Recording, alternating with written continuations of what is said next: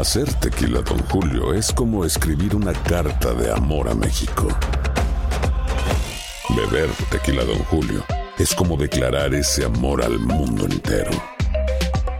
Don Julio es el tequila de lujo original, hecho con la misma pasión que recorre las raíces de nuestro país. Porque si no es por amor, ¿para qué? Consume responsablemente. Don Julio Tequila, 40% alcohol por volumen, 2020. Importado por Diageo Americas, New York, New York. Si no sabes que el Spicy McCrispy tiene Spicy Pepper Sauce en el pan de arriba y en el pan de abajo, ¿qué sabes tú de la vida?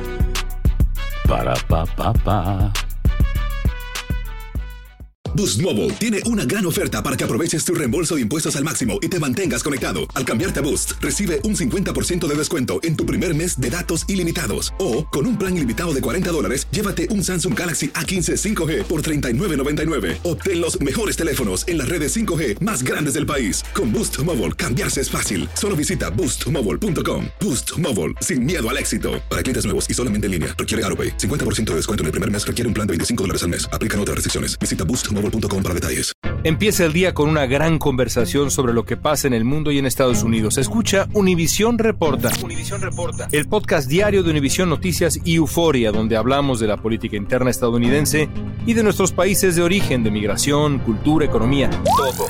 Súmate a estas conversaciones auténticamente extraordinarias, auténticamente interesantes y profundas. Soy León Krause y te invito a que escuches Univisión Reporta en Euforia App o en donde sea que escuches podcasts. Hola, soy Jorge Ramos y a continuación escucharás el podcast del Noticiero Univisión. El programa de noticias de mayor impacto en la comunidad hispana de Estados Unidos.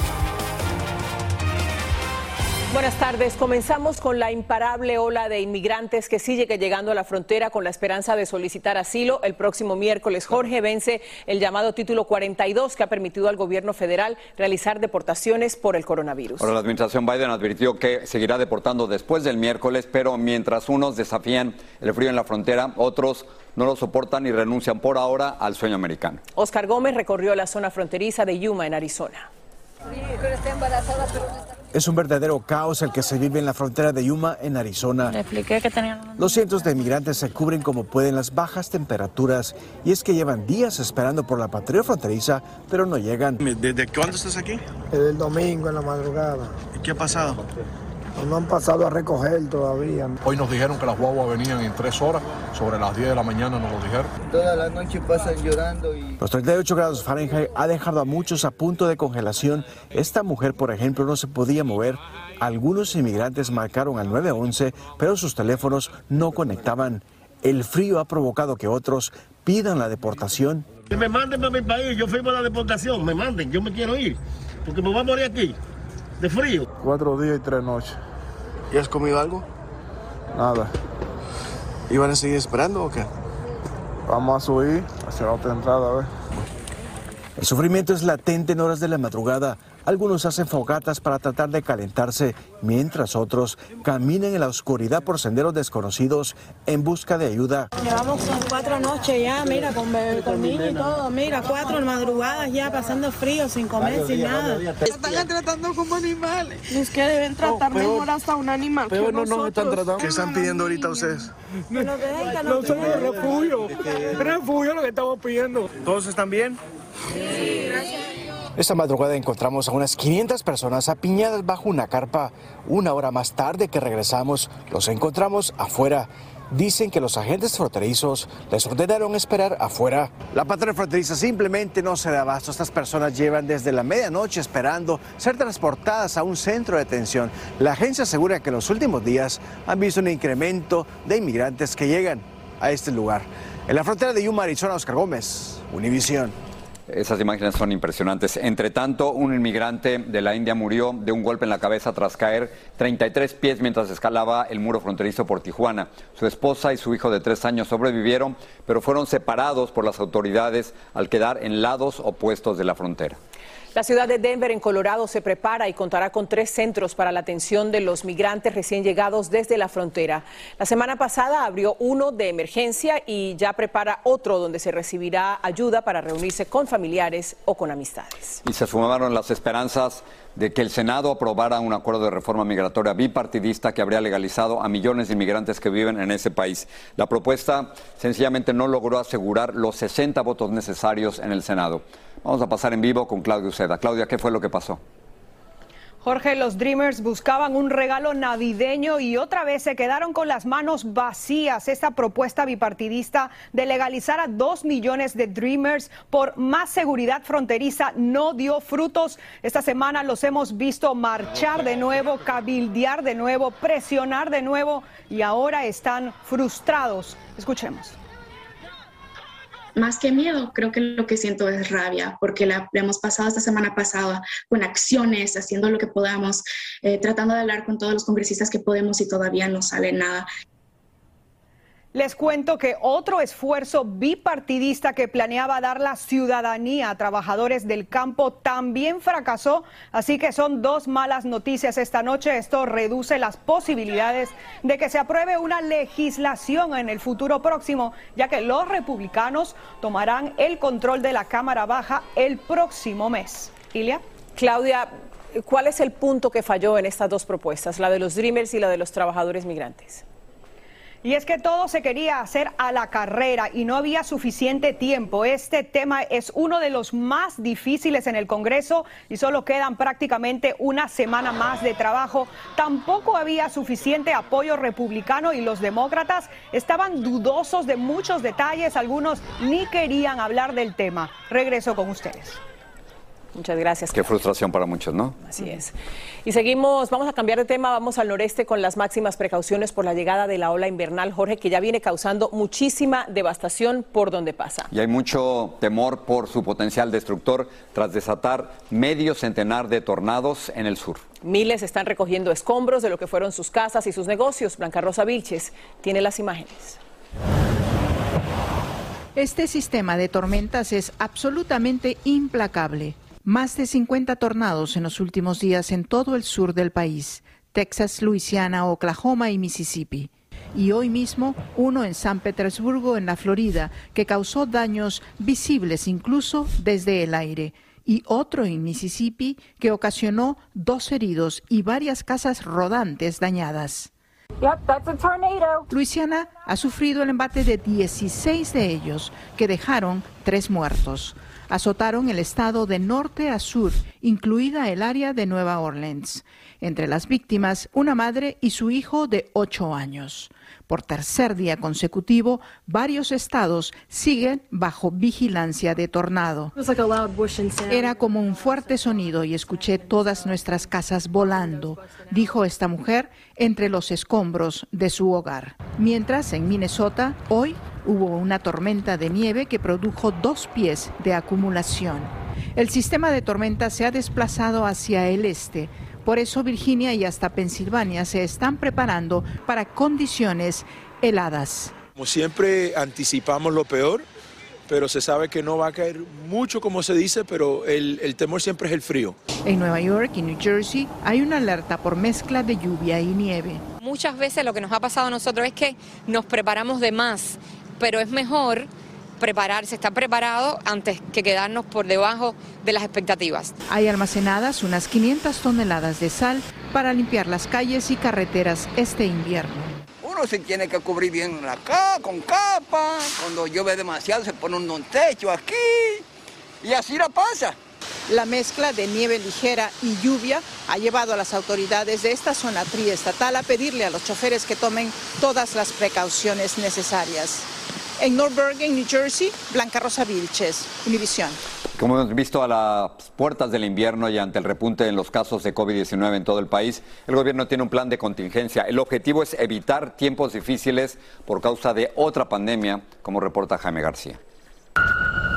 En una acción de respuesta rápida para prevenir una descontrolada ola de COVID, durante el invierno que se inicia la próxima semana.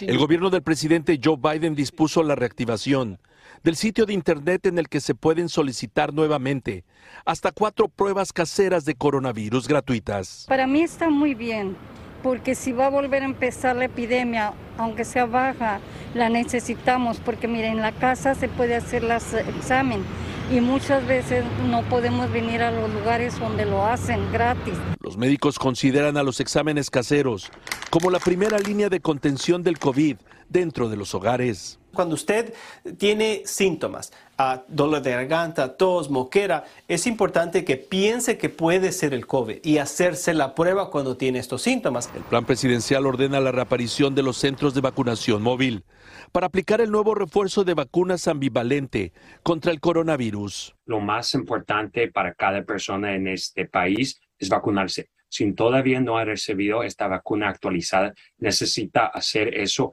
especialmente antes de las fiestas. También se asegurará la distribución de tratamientos antivirales contra el COVID-19 para quienes tienen problemas crónicos que pueden agravarse por el coronavirus. No espere, ¿verdad? Si usted tiene problemas crónicos, porque eh, si usted no recibe tratamiento, es posible que el COVID, especialmente si usted no está vacunado, pueda terminar en una enfermedad muy seria que lo lleve al hospital. El propósito de este plan presidencial es evitar la saturación de las salas de emergencia por casos de COVID, tal y como sucedió en los últimos dos inviernos para lo que se requiere la participación activa de toda la población del país. En Los Ángeles, Jaime García, Univisión.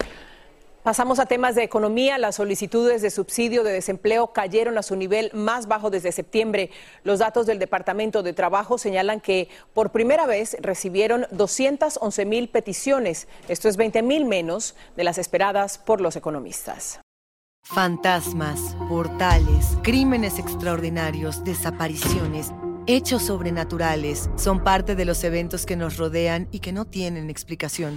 Pero ya es tiempo de correr el oscuro manto que los envuelve para hallar las respuestas de los misterios más oscuros del mundo. ¿Están listos? Enigma sin resolver es un podcast de euforia. Escúchalo en el app de Euforia o donde sea que escuches podcasts. Si no sabes que el Spicy McCrispy tiene spicy pepper sauce en el pan de arriba y en el pan de abajo. ¿Qué sabes tú de la vida? Para pa pa pa. Dicen que traigo la suerte a todo el que está a mi lado y esa es mi mala fortuna. Basada en el clásico de Juan Rulfo, llega Univisión, El Gallo de Oro. Supongamos que la caponera puede inclinar la suerte a quien ella quiera. ¿Estás tardando en conquistarla? Con Lucero, José Ron y Plutarco Asa. Este gallo está cambiando la vida. En una historia legendaria de amor y azar. No trates de cambiarme, no lo vas a lograr. El Gallo de Oro, lunes a viernes a las 9 por Univisión. Estás escuchando el podcast del noticiero Univisión. Ahora pasamos a Perú. Un juez en ese país decidió hoy que el expresidente Pedro Castillo seguirá en prisión preventiva, donde está desde que fue destituido y acusado de un intento de golpe de Estado. Mientras, los seguidores de Castillo continúan exigiendo su liberación y participando en violentas protestas. Marilisa Martínez está en Lima. El expresidente Castillo presentó un habeas corpus para pedir su libertad y declarar la nulidad de su vacancia, mientras un juez lee la sentencia en la que se solicita 18 meses de prisión preventiva en su contra. Mientras que afuera de la base policial donde está recluido el expresidente Pedro Castillo, continúa la tensión. Tras los violentos desmanes en Lima y en todo el país, el ministro de Defensa decretó el estado de emergencia. Eso debido a los hechos vandálicos, violentos, a la toma de carreteras y de caminos. En el interior del país ha habido violentos intentos de tomar aeropuertos y ataques a empresas privadas. ¡Cuídense, cuídense, está apuntando! Eso obligó a las Fuerzas Armadas a salir a las calles. Las muertes ocurridas en los enfrentamientos enardecieron a pobladores que decidieron marchar hacia la capital. Rumbo a Lima apareciera el Congreso. En algún momento van a tener que levantar ese estado de emergencia y saldremos con fuerza. Piensan que nos van a detener, no nos van a detener. La presidenta sigue llamando a la calma y fue a visitar a policías heridos que fueron atacados con una granada. Toda mi solidaridad con usted. Estos días violentos traen al presente el recuerdo de los años de terrorismo que vivió el Perú y que muchos temen que vuelvan. Hoy en audiencia judicial apareció el primer ministro Aníbal Torres desde la clandestinidad.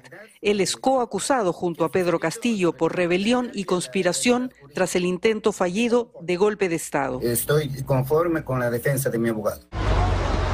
Los reportes de desmanes que siguen ocurriendo en el interior del país mantienen la crisis política y social. En Lima, Perú, María Luisa Martínez, Univisión. De regreso a Estados Unidos, la Cámara de Representantes aprobó hoy un proyecto de ley que autoriza a realizar un referendo sobre el estatus de Puerto Rico. Si también lo aprueba el Senado y lo ratifica el presidente Biden, el referendo se realizará en la isla en noviembre del 2023. Puerto Rico es territorio estadounidense desde 1898 y es considerado un estado libre asociado. El Senado de los Estados Unidos aprobó por consenso prohibir el uso de la aplicación TikTok en los dispositivos oficiales de los empleados del gobierno federal. Ahora la norma deberá ser aprobada en la Cámara de Representantes para que se convierta en una ley. Legisladores argumentan que es un riesgo de seguridad frente al gobierno chino. Luis Mejid nos explica. A ver cómo os lo digo para que me entendáis. No es por sus videos graciosos y casi siempre adictivos ni porque según estudios cada 39 segundos presente contenido dañino para la salud mental de los jóvenes. Lo que realmente preocupa al Congreso estadounidense es que TikTok, la plataforma del momento, es propiedad de una compañía china. Y el temor es que la información de millones de usuarios caiga en manos del gobierno de Beijing, amenazando la seguridad nacional. Este senador republicano dejó claro que en Washington TikTok tiene pocos amigos Anoche el Senado por unanimidad prohibió el uso de TikTok en teléfonos y computadoras del gobierno federal. Por lo menos dos estados, entre ellos Maryland, Utah y Nebraska, han tomado acciones similares limitando su uso. La preocupación que existe con el uso de TikTok es la cantidad de información que está recolectando sobre sus usuarios. Estamos hablando desde preferencias políticas, preferencias sexuales, eh, preferencias de todo tipo, hasta cómo lucen las personas. Respondiendo a la acción de los legisladores, TikTok dijo en un comunicado, es preocupante que algunos miembros del Congreso estén impulsando un plan políticamente motivado que no hará nada para mejorar la seguridad nacional de Estados Unidos. Las preocupaciones por la seguridad de TikTok no son nuevas, como tampoco son los intentos para tratar de bloquear la plataforma. Cuando Donald Trump era presidente, trató de prohibirla y desde entonces, durante años, TikTok ha estado tratando de negociar con el gobierno estadounidense alguna forma de acuerdo que le permita seguir operando libremente en el país. Comparada con las horas que pasan en TikTok, la seguridad de su información personal es algo en lo que la mayoría de los usuarios piensa poco. TikTok, uy, en las noches, ¿pasa más o menos dos horas? Dos horas en TikTok, sí, se me pasa. Con la tensión que existe entre Beijing y Washington, para muchos la pregunta no parece ya ser si TikTok será prohibido o no, sino más bien cuándo. En San Francisco, Luis Mejid, Univisión. Y ahora México, donde está causando polémica el video en el que aparece el líder de los caballeros templarios en una zona de Michoacán. Ahí se le ve rodeado de algunos policías mientras le ofrece una serenata a la Virgen de Guadalupe en su día. Jessica Cermeño tiene las imágenes. El hombre de negro, quien se persigna al entrar a la iglesia y luego abraza al cantante Ezequiel Peña, supuestamente es un líder criminal de los Caballeros Templarios, Mario Alberto Romero Rodríguez, conocido como el Tucán. Las imágenes fueron tomadas en el templo de Parácuaro, en el estado mexicano de Michoacán, el pasado 12 de diciembre, el Día de la Virgen de Guadalupe. No este, extraña en, en Michoacán, en algunos municipios del estado entre la multitud, el Tucán acompaña al conocido cantante de mariachi unos pasos, quien sigue caminando hacia el altar. Luego detrás de Peña aparecen policías cargando un gran arreglo floral para la Virgencita. Estas imágenes han causado indignación entre los michoacanos. Pues que es una hipocresía eso, dado que si matan gente, a lo mejor van a pedirle a la Virgen que los perdone. La corrupción, sobre todo pues de la policía que se presta a proteger a delincuentes. Romero Rodríguez fue parte del círculo cercano de Servando Gómez, la tuta, quien recientemente fue sentenciado a 47 años de prisión. El Tucán, identificado como líder de su organización en Parácuaro en la última década, fue detenido en 2014 en la Ciudad de México. Pero en agosto apareció este video donde ya está de fiesta. Por eso este experto en seguridad le pide a las autoridades aclarar su situación. Sería muy conveniente pues ver si existe o no una carpeta de investigación todavía en su contra. Es que hasta ahora el gobierno de Michoacán no ha hecho comentarios al respecto. El estado ha sido zona de disputa entre distintos grupos criminales. Los sicarios tienen retenes en las carreteras y los secuestros ocurren todos los días. En México, Jessica Cermeño, Univisión. En otros temas, cuatro migrantes murieron cuando se hundió la embarcación en la que viajaban tratando de cruzar el Canal de la Mancha entre Francia e Inglaterra con temperaturas extremas. Un pesquero que estaba próximo se acercó a socorrerlos y más tarde llegaron los servicios de guardacostas ingleses y la Marina francesa, logrando rescatar a 39. Y hablando de rescates, dos náufragos fueron hallados a más de 200 millas de Delaware. La embarcación en la que navegaban estuvo a la deriva durante 10 días tras quedarse sin combustible en su viaje hacia la Florida. Por fortuna fueron rescatados por los tripulantes de un buque. Salió el último capítulo de la docuserie de los duques de Sussex, Harry y Meghan, en el que Harry hace confesiones de cómo su hermano, el príncipe William, le gritó cuando le comentaba a su familia sobre sus intenciones de abandonar la realeza, mientras su papá y la reina escuchaban. El Palacio de Buckingham aún no dice nada sobre estos polémicos comentarios del duque de Sussex. Miren lo que está pasando en Missouri. Una junta escolar se salió de los estándares tradicionales y autorizó una semana escolar de solo cuatro días, Silvia, en medio de una escasez de maestros y de personal. Bueno, aunque esta medida entra en acción el próximo año, ya hay reacciones porque es muy inusual, como nos explica Vilma Tarazona. El Distrito Escolar Independence, el más grande de Missouri, dijo sí a la jornada escolar de cuatro días a la semana en vez de cinco. Los estudiantes tendrán el lunes libre y estudiarán de martes a viernes. Esos días la jornada se extenderá 35 minutos. El objetivo es atraer a más profesores ante la escasez a nivel nacional. El superintendente escolar de este distrito de Missouri dijo que desde que anunció la medida, la solicitud de maestros que quieren trabajar aumentó 40%. Eh, pero no eh, Carla Hernández Matz es presidenta del Distrito Escolar de Miami-Dade, el cuarto más grande del país. Dice que como madre y educadora puede ver ventajas y desventajas. Y están buscando formas de poder atraer a más maestros. Pero al atraer maestros y cortar programas o cortar días causan otros problemas para los padres. Un padre eh, de media clase o cualquier padre que tenga un trabajo de lunes a viernes, se le hace difícil. Esta madre dice que le costará más porque tendrá que pagar 1.400 dólares adicionales para que le cuiden a su hijo el día libre. Me parece que eso es una mala idea porque al contrario, en vez de beneficiar a los muchachos que están estudiando, lo atrasa un poco porque pierden de estar eh, aprovechando el tiempo de los estudios y se dedican al tiempo libre. Eh, nos podría quedar tiempo para otras cosas, como para un tiempo de break, como para trabajar. Y, y eso, pero por otro punto de vista, perderíamos un día de clase menos. Al menos 1.600 distritos escolares del país han adoptado esta jornada de cuatro días a la semana y según las investigaciones esto no ha afectado el desempeño académico de los estudiantes. En Miami, Florida, Vilma Tarazona, Univisión.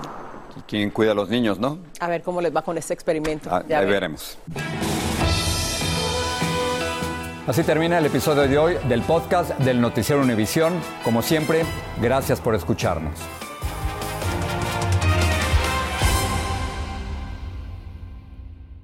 Los temas que necesitas saber para empezar el día.